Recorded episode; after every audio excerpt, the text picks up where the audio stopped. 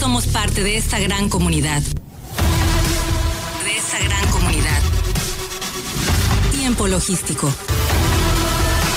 Continuamos.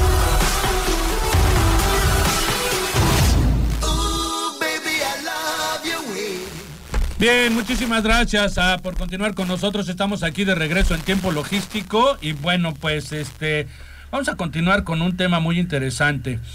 Eh, vamos a hablar eh, de todo el tema de la relación, relacionado a la clasificación arancelaria en el sector siderúrgico. Tenemos un maestro para este tema, eh, mi co-conductor estrella aquí, Omar Arechiga, y su servidor Paco Tobar. Vamos a platicar con el ingeniero Enrique Herón Jiménez. ¿Quién mejor para hablar todos estos temas de clasificación arancelaria? Y, un sector tan importante para la economía y tan sensible para la autoridad. Bien, eh, vamos a platicar con él, ya lo tenemos enlazado. Ingeniero, ¿cómo está? Bienvenido, nuevamente a Tiempo Logístico. Muy bien, ¿cómo estás, Paco? ¿Cómo te va? ¿Qué dices, Bernardo? ¿Cómo están por allá? ¿Cómo está el clima? Por acá nos seguimos lloviendo tremendamente. La Ciudad de México se la pasa lloviendo. Sí, hombre, ya tenemos una semana o más que ha estado llueve, llueve, llueve todos los días y cada rato. Bueno, pues acá también hemos tenido lluvias, este, no todos los días, pero sí ha estado un poco insistente el agua también por acá. Pero a ustedes les pegó el huracán o el ciclón o no sé cómo se llama. Sí, la semana pasada este, tuvimos por acá Nora de visita y ah, bueno, esperando que no nos llegue otro. Vaya pues. Oye, pues platicaremos, ¿qué te parece del sector siderúrgico? Un, un, tema controversial, un tema muy álgido, un tema muy sensible para toda la importación de estos productos. La clasificación arancelaria de aceros. Pues es un tema muy interesante, de verdad nosotros este, lo elegimos, Omar eh, y yo platicamos al respecto para ver el tema de quién podía aterrizarlo y pues nadie mejor que usted como para poderlo aterrizar. Entonces, ¿cómo podemos eh, iniciar con este tema, ingeniero? Pues mira, vamos a empezar hablando que corresponde a la sección 15 dentro de la ley del impuesto general de importación y exportación, donde están los metales comunes y sus manufacturas. Particularmente el acero lo tenemos en dos capítulos, dos capítulos muy amplios. El capítulo 72, que está la fundición del hierro y el acero, y el capítulo 73, donde están las manufacturas de la fundición de hierro y acero. ¿Qué es lo que tenemos en esto? Para empezar, te voy a hacer un comentario con respecto de una de las notas de esta sección, de estos capítulos, en donde es una nota, la nota 2, donde me habla de las partes, partes y accesorios de uso general. Esta, esta, esta nota es importante porque nos la vamos a encontrar en los capítulos 83, 84, 85, 90, 87, todos los demás capítulos, en donde nos está diciendo que cuando encontremos partes de estas cosas que están aquí en el capítulo 73, no se van a considerar partes dentro de esos capítulos de más adelante.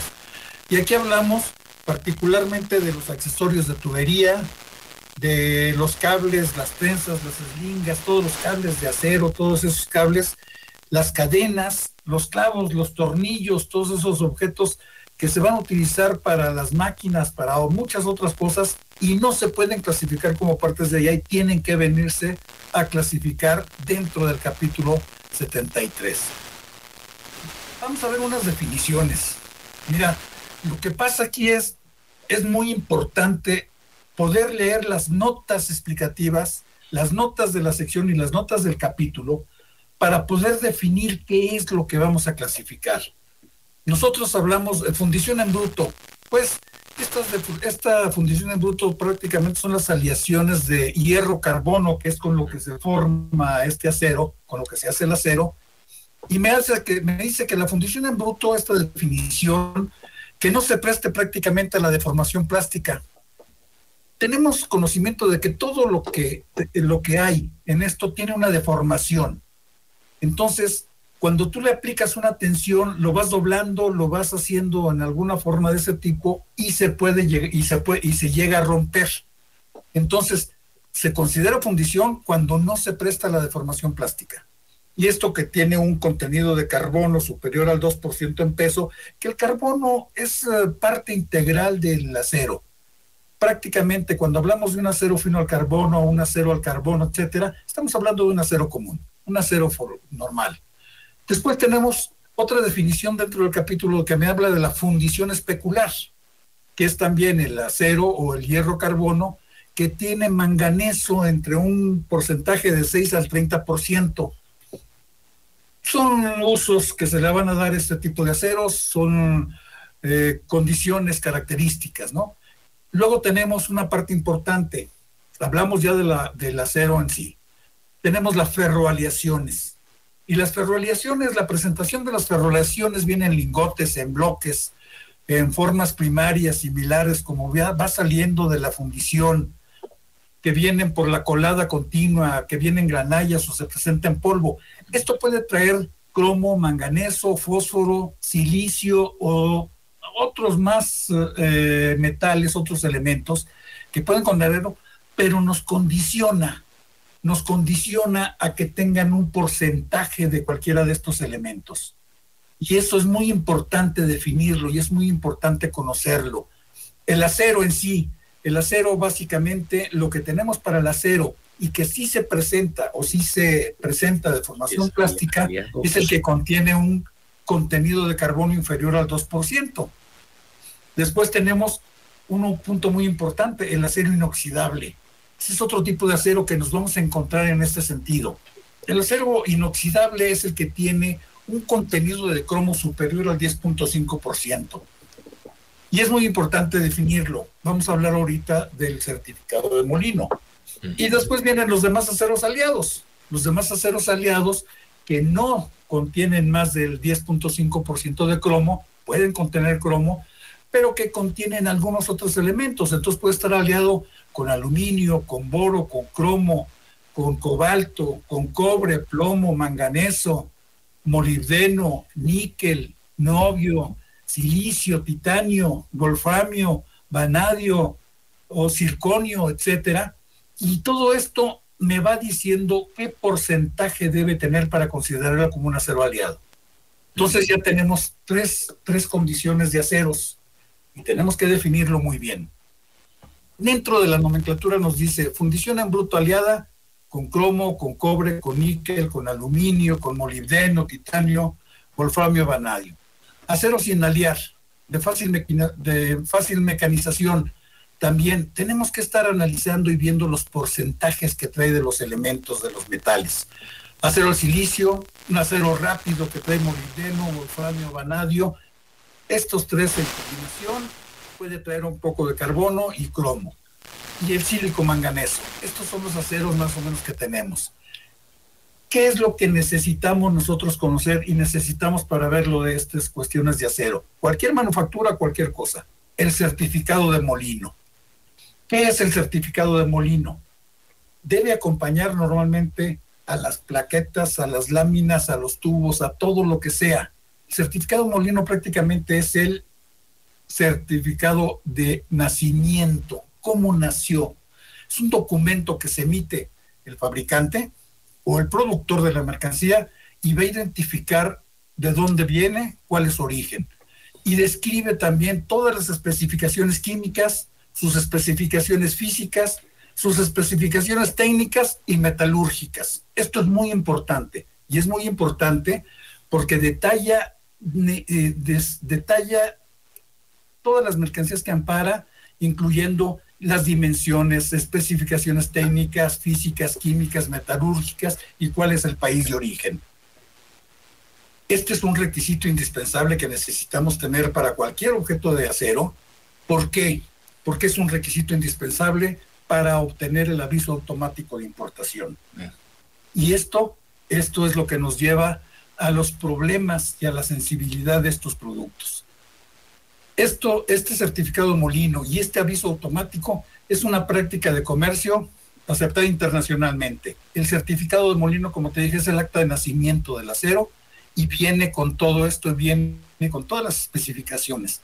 Se utiliza para certificar el estándar de producción. Se utiliza también para que no genere, para generar una certidumbre y una seguridad jurídica de la competencia leal en el mercado en el mercado nacional, en el mercado internacional. Y esto es necesario para tener el aviso automático de importación, para obtener este aviso automático de importación. Si nosotros analizamos un poquito la tarifa del Impuesto General de Importación y Exportación, vamos a tener las subpartidas dentro del capítulo 72 y dentro del capítulo 73 tenemos muchas subpartidas en donde nosotros tenemos que el aviso automático de importación solo se aplica a importaciones definitivas de productos siderúrgicos y tenemos 165 fracciones arancelarias aproximadamente que están comprendidas en el numeral octavo de la fracción segunda del anexo 221, que son los permisos previos. Aquí es donde nosotros tenemos que estar en la Secretaría de Economía para solicitar este, este aviso, este, este aviso previo, este permiso, y tenemos que presentar el certificado del molino. ¿Por qué? Porque esto es lo que nos va a decir qué es, cómo es y cómo lo estoy clasificando. Entre los principales productos de esta medida tenemos los tubos, conos en costura, las placas de rollo, las láminas roladas en frío en caliente, el planchón, las barras de acero, el alambrón, todo esto necesitamos sacar el permiso previo y necesitamos tener el certificado de molino. Tenemos que identificar qué tipo de acero, qué tipo de recubrimiento puede tener, qué acabado, cuál es su presentación final, cómo lo vamos a, obtener, cómo lo vamos a importar, qué accesorios y qué otros términos que tenemos que describir con la mercancía para tener el aviso previo. Todas las mercancías dentro del 71 y 73 requieren un permiso, mercancías sensibles para los programas IMEX, que esto también es una cuestión muy problemática para todos los importadores. ¿Y qué tenemos dentro de esto? El certificado de molino, como te dije, es una cuestión que nos viene con un acta de nacimiento. ¿Qué es lo que tenemos en el certificado Molino? Tenemos los datos del proveedor. ¿Quién es el que lo fabricó? ¿Quién es el que lo hizo? Nos va a tener el dato del proveedor, del comprador. ¿Quién lo está comprando? ¿Qué producto es? ¿Qué grado o qué tipo de acero es? ¿Qué tipo de planchón? ¿Qué tipo de lámina? ¿Qué tipo de tubo? ¿Qué tipo de todo lo que contenga? Si es acero común, si es acero al carbono, si es acero aliado o si es acero inoxidable. Esto nos lo va a decir el análisis químico. Necesitamos saber el número de la colada.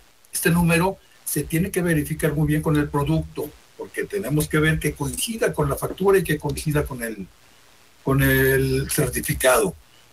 ¿Cuál es la composición química? Y esto es lo más importante, porque en el momento en que nosotros vemos la composición química dentro del certificado, tenemos que definir qué tipo de acero es y nos va a ir indicando hacia dónde tenemos que ir la clasificación, cuál es la composición química, qué características mecánicas tiene. Tenemos que ver esto porque también tenemos que ver cuál es su grado de elasticidad, cuál es su grado de esto, que hay algunas fracciones que te dicen que tenga un megapascal es hasta cierto punto en cuanto tenga la elongación o la, el estiramiento de estos metales. Conforme a la nota del capítulo 72. 72, exactamente. De 355 megapascales para arriba se considera de alta resistencia. De alta resistencia, que es más duro, que es más fuerte, que puede, que aguanta más la deformación. Y esto es lo que tenemos que ver. Y esto nos lo dice el certificado de molino. Por supuesto, el certificado de molino debe venir con firma y con sello del departamento de calidad de quien lo está proviendo, de quien lo está vendiendo. Y esto es muy importante. Para mí, este certificado de molino es el documento más importante dentro de la importación de un, de un, eh, de un acero, de cualquier acero.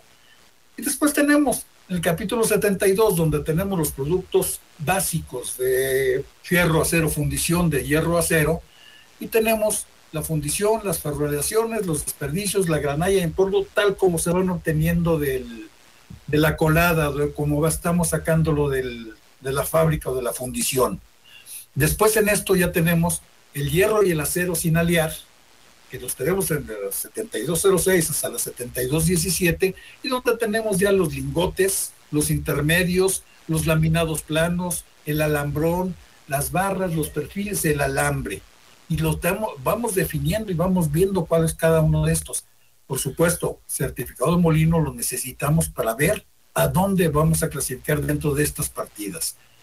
Ingeniero, ingeniero, este, vamos a tener que ir un corte eh, por aspectos comerciales del programa, eh, pero vamos a continuar para darle término a todo lo que preparó usted para todos nuestros radioescuchas y pues claro nosotros, eh, que es muy interesante. Vamos a ir un corte y regresamos con el ingeniero Enrique Herón Jiménez para continuar con todo este tema de la correcta clasificación del sector siderúrgico.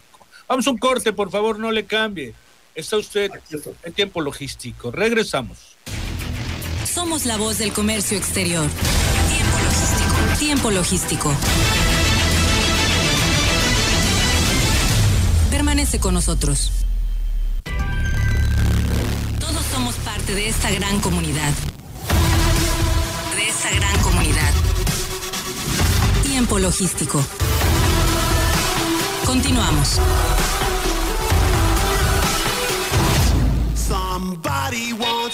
Por continuar con nosotros, estamos aquí de regreso en tiempo logístico.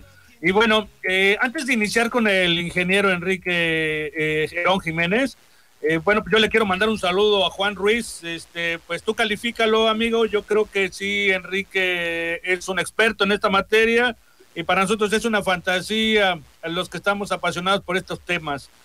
Eh, le mandamos un saludo a Giselle Guzmán, que también nos está saludando por acá. Saludos, Giselle. A Rita Tobar, mi hermana, saludos. A Ceci Sánchez, como siempre, excelente programa, eso nos comenta. Saludos, mi Ceci. Eh, al licenciado Artemio Vázquez, dice, como siempre, un excelente programa. Muchas gracias, hermano. Saludos también para ti. Y bueno, Mauricio Velázquez Becental también comenta excelente programa y nos manda saludos a ambos. Un saludo a todos y muchísimas gracias. Vamos a continuar con el ingeniero Enrique Herón Jiménez, con quien estábamos viendo todo este tema eh, de la clasificación arancelaria con relación al sector siderúrgico. Omar Arechiga es un experto también en el tema y quiere, quisiera que iniciáramos con eh, los comentarios que le querías hacer al ingeniero. Ingeniero, ¿nos estás escuchando? Claro que sí. Claro que sí. Adelante, Omar. Sí, ingeniero, sería interesante para el auditorio que la precisión tan importante y clara que has dado respecto del certificado molino y, su relación que guarda con el aviso, sobre todo que identifiquen ese tema que hiciste énfasis, que es la resistencia, que es la, la, elongación y, y, que es la que corresponde a las siglas y IP y la TS que corresponde a la dureza. Esa parte es muy interesante porque si, si, se confunden o toman una contraria, pueden ubicarla incluso a nivel de NICO y eventualmente a nivel de clasificación de manera errónea. Por supuesto, por supuesto, las características mecánicas es muy importante. Digo, tenemos el certificado es el documento más importante te comentaba, la composición química porque nos va a definir si es un acero aliado, si es un acero inoxidable o si es un acero común. Pero las características mecánicas, porque tenemos que ver esta cuestión de los megapascales, tenemos que ver cuál es la característica mecánica que tenemos y qué es lo que tenemos que ver para ver cuál es la dureza, cuál es la fuerza y qué es lo que se va a utilizar. Esto nos lo va dictando la, la fracción, la arancelaria y nos van diciendo cómo debemos procesarlo, cómo debemos tenerlo. Esa es la importancia tan grande que tenemos con respecto del certificado de molino. Como te comentaba, la definición, pues tenemos cuatro, en el capítulo 72 de los productos básicos, tenemos cuatro subcapítulos. Hierro aliado, hierro sin aliar, acero inoxidable. Los aceros aliados son, son los tres y los productos básicos, que es lo que vamos a utilizar para la fabricación y vamos a utilizar para la fabricación de otras cosas. Y después el capítulo 73, cuando ya entramos dentro de las manufacturas de fundición de hierro y acero, tenemos también, tenemos definidos, digo que hoy, ok, algunas eh, partidas que no hay muchos problemas, como son la, las tablestacas, los perfiles para soldadura, los elementos para vías férreas que son muy definidos pero si entramos en el 7303 al 7306, donde están los tubos y perfiles huecos, ahí nos vamos a dar una mareada y nos vamos porque tenemos un desglose impresionante de todas estas mercancías. certificado de molino nos ayuda mucho, pero también la identificación que tenemos que darle a estas mercancías. ¿Para qué son? ¿Para qué son los tubos? Si son para tubería, para gasoductos, si son para extracción del petróleo, para la extracción del gas, si son tuberías simplemente para casas, para casa habitación, si es tubo para cualquier otra cosa, y tenemos que ver todos estos. Después tenemos los accesorios de tubería, que también tenemos que estar identificando, porque si tenemos dentro de estas partidas de los aceros eh, sin aliar, de los aceros inoxidables y de los aceros eh, aliados. Y tenemos que estar viendo, junto con el certificado de molino, tenemos que estar viendo las notas explicativas, las notas de este capítulo, las notas del capítulo 72, para ver cuál corresponde a cada uno, qué porcentaje tenemos de cada uno de estos productos para ver dónde nos corresponde, si es un acero normal, si es un acero inoxidable o si es un acero eh, aliado. Y tenemos entonces dentro del capítulo 73, 7308 para construcciones, todo esto acero para construcciones, para los, todo el acero que se utiliza en la construcción de casas, de viviendas, etcétera, etcétera, que también tiene ciertas características que debemos conocer. Después vienen los depósitos, los recipientes, los tanques, los cilindros, etcétera, los cables, que como te digo, los cables es una cosa que no se considera partes de ninguna otra parte de la nomenclatura y debemos clasificarlo siempre en el capítulo 73. El alambre, tenemos el alambre en el 72, pero acá tenemos el alambre de púas, ya se considera una manufactura diferente. Las telas metálicas, las cadenas, las anclas, los resores, los, las puntas, los clavos, los tornillos, los pernos, todo esto lo tenemos clasificado específicamente.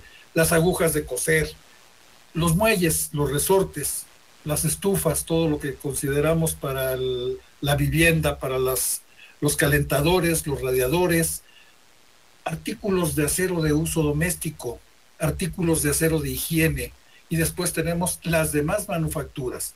Es muy importante todo esto. ¿Qué es lo que tendremos que ver para la clasificación? Una identificación plena de la mercancía. Esto es la base. Seguir las reglas de clasificación, por supuesto, pero tenemos que tener datos del exportador, datos del importador. Esto es para solicitar el permiso. ¿eh? Certificado de molino, descripción y proceso de obtención. ¿Cómo fue obtenido esto? Si fue en caliente, si es en frío, si es laminado, ¿cómo? tipo de acero. Esto nos lo da el certificado de molino, qué tipo de acero es, qué acabado tiene, cuáles son las normas internacionales que podemos estar aplicando. Eh, la ASTM básicamente es la más, más usada. Si tenemos fotografías del producto, todo esto lo tenemos que presentar para la obtención de este permiso. La clasificación de los productos, buscar cuál es la clasificación, la fracción arancelaria que le corresponde, porque la fracción arancelaria es lo que nos va a decir qué aranceles tiene, si tiene cuota compensatoria, si tiene algún precio estimado, si tiene alguna otra cuestión y qué regulaciones debo cumplir. Estos permisos previos, estos permisos, estos avisos, estas cuestiones, cuotas compensatorias o lo que sea, y después definir el NICO, porque el NICO también ya nos está ocasionando problemas para la cuestión del agente aduanal que puede ser suspendido en un momento dado. Y por aquí Dentro de esta presentación les mandé un certificado molino de una, serie inoxidable y, tenemos que las especificaciones ASTM A269, que es un tipo de acero que me está dando como es, me dice dentro del HIT cuál es la colada, me dice la composición química, que aquí me está diciendo que tiene níquel, que tiene níquel en un 13% y que tiene cromo en un 18 o 20%, que ya estamos considerando con esto, y dentro de las notas vemos que es un acero inoxidable. Me dice que es una lámina, me dice que es especificamientos, es un tubo sin soldadura, más bien lo que estábamos viendo, ASTMA 269, especificación estándar para una tubería de acero inoxidable austenítico sin soldadura o, o para soldadura para servicio general. Este tipo de aceros forman un grupo principal de aceros inoxidables. Me da la composición habitual que me dice debe tener entre 18 de cromo y 8 de níquel. Pues sí, es lo que me da el certificado de molino, entonces ya me da todos los demás productos, todos los demás elementos que contiene ¿Y qué es lo que vemos? Que es un tubo de acero inoxidable, partida 7304, dentro de los demás de sección circular de acero inoxidable, y lo clasificamos ya definitivamente 73044999, Nico 99. Esto es muy importante y volvemos a nada más a recapitular un poquito. Muy importante la cuestión del conocimiento del certificado de origen. Muy importante tener los análisis para ver el análisis químico y definir qué tipo de acero corresponde.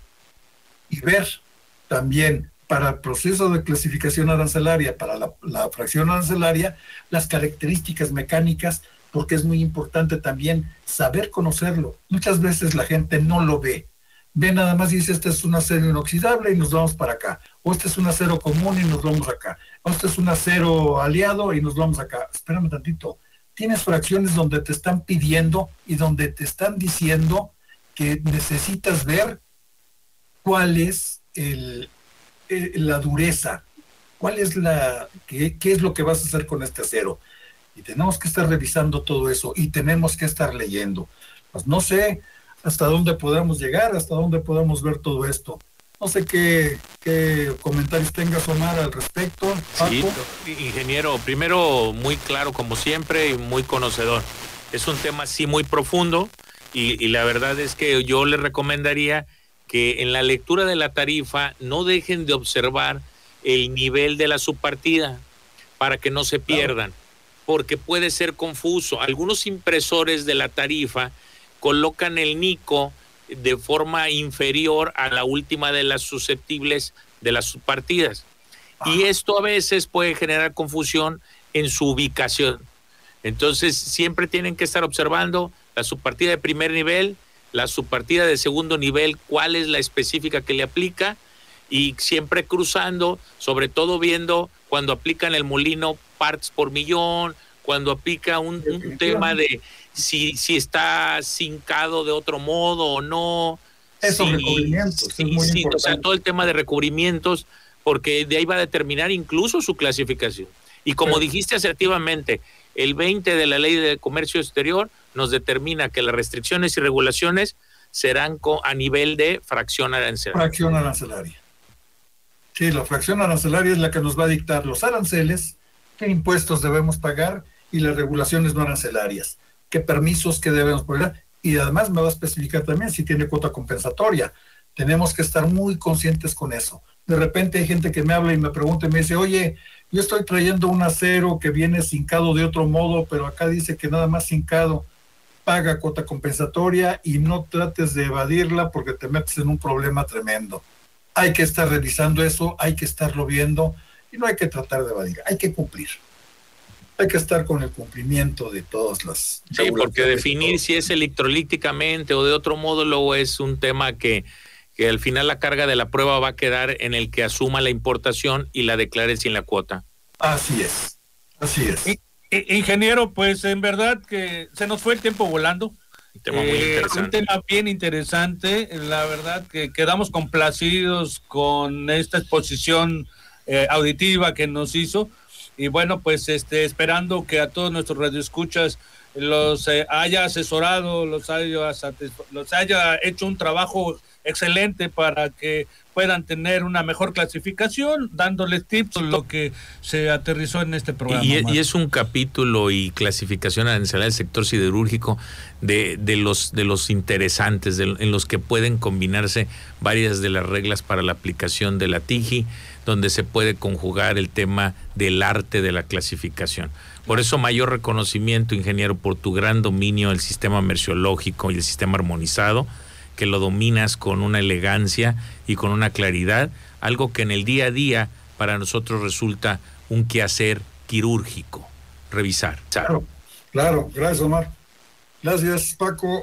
Hombre, un honor. Muchísimas gracias. Gracias a usted por esta colaboración y esperando el contacto para continuar con estas charlas que de verdad le sirven a mucha gente que está metida en esta materia. En la siguiente, vamos, vamos a ir por químicos.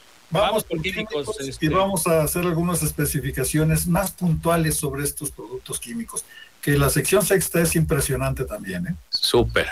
Pues es un compromiso. Vamos en la siguiente para el tema de la clasificación de los químicos. Claro que sí. Un abrazo, gracias. Un abrazo, que estén bien. Hasta luego, bonita tarde. Hasta luego, Omar. Hasta luego.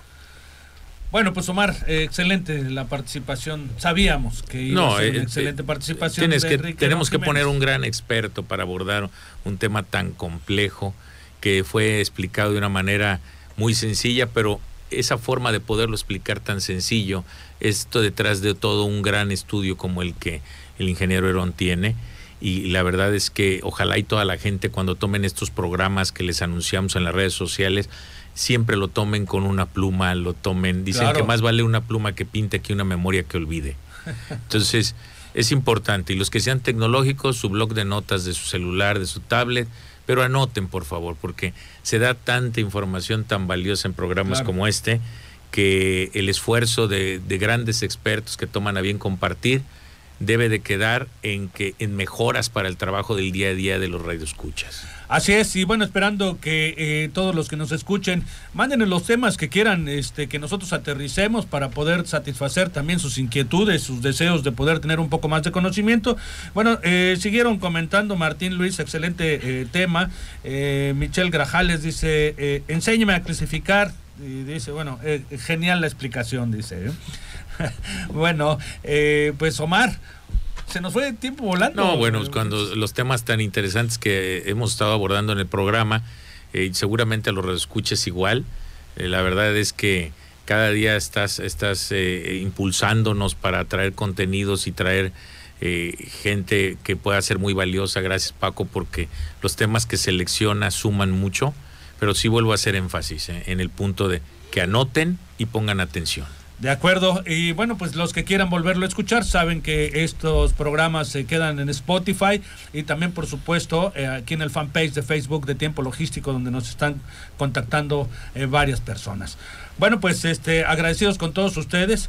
Eh, nos despedimos, Omar. Nos gracias. escuchamos el siguiente martes. Como siempre, gracias. Yo los yo los escucho, yo yo los van a escucharme el siguiente jueves, pero el martes con Omar.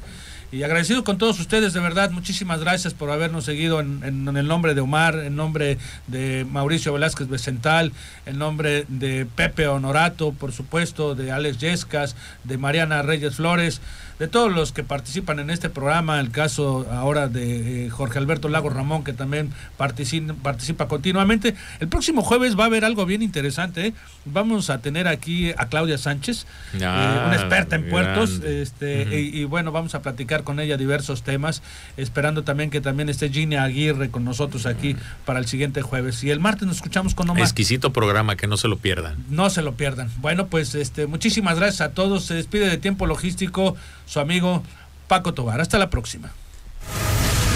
En tiempo logístico agradecemos a nuestros patrocinadores y colaboradores, así como a todos los que depositan su confianza en nosotros y a ustedes por estar siempre atentos a la información y acontecimientos de comercio exterior en este programa. Todos somos parte de esta gran comunidad. Todos somos la voz del comercio exterior. Tiempo logístico. Tiempo logístico.